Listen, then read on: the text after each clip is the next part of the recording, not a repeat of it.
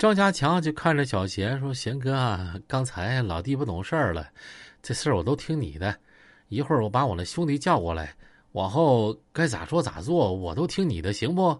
啊，行，老弟啊，你能信着我小贤呢，我很高兴。家强，你这样，你能不能跟贤哥交个底儿啊？这次你找这个兄弟干高大平，是你派去的呢，还是你雇人干的呢？贤哥。”我不瞒你，这人不算是我雇的，因为他是我个好兄弟。但是呢，我给他钱了，我给他拿了二十万。那行，家强，那贤哥呀就不拐弯了。你看啊，你给高大平砍成那样式儿的了，高大平这些兄弟呀也都搁那瞅着呢。而且砍完了，你还拿车把他给撞了。你这样，你算给我小贤个面子，你给高大平拿五十万。让高大平把这面找回来。这不是说贤哥熊你还是咋的哈？五十万对你来说，你应该拿得出来。高大平那头啊，我去协调这事儿啊，咱就了了。我也让他以后别找你麻烦了。你也知道他的性格，他不会善罢甘休。但是这事儿我掺和进来了，我想他应该会给我这个面子。嗯，那行，谢哥，这钱我拿，这么办没说的。那好。你能给贤哥这个面子，我谢谢你。你把这五十万准备出来吧，然后把你的哥们叫上，上医院给大平赔个不是。这事儿啊，咱就算解决了。张家强拿起电话，给李立民就拨过去了。喂，立民啊，你上午夜总会这来一趟啊？这李立民还以为张家强要给他钱呢，就说：“强哥，那钱不着急。”李民啊，不是钱的事儿，一会儿咱上医院呀。给高大平赔个不是。李立民一听张家强这话，一头雾水，蒙圈了，张了个大嘴：“啥？不不是怎么了，强哥？我刚给他干完，我还上医院给他赔礼，啥情况啊？我咋没听懂呢？”啊，李民啊，你先过来吧，一句话两句话搁电话说不清，你到我这再说行不？李立民沉默一下：“强哥。”我不能上医院呀，那是谁呀？那可是宋元一把高大平啊！到他那儿，那不得把我皮给扒了？你说这功夫，咱如果去的话，他肯定得磕我。而且不是我说强哥啊，到了那块儿，那可不是咱哥俩说了算了。你说不让他动我，他就不动我呀？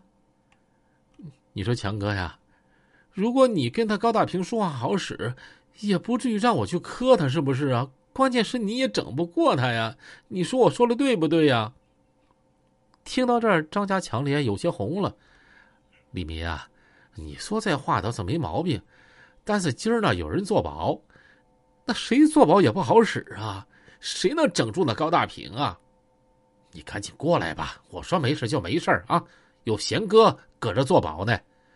谁谁？贤哥？哪哪个贤哥呀？你听没听说过长春的小贤，长春南关的贤哥？哎呀，强哥，是不是开金海滩那个小贤哥呀？张家强一回头瞅了瞅小贤，贤哥，呃，你是不是有个金海滩啊？啊，对，我是有个金海滩夜总会。啊，那个利民啊，对，就是那个开金海滩夜总会的贤哥。怎么的，利民啊，你认识贤哥呀？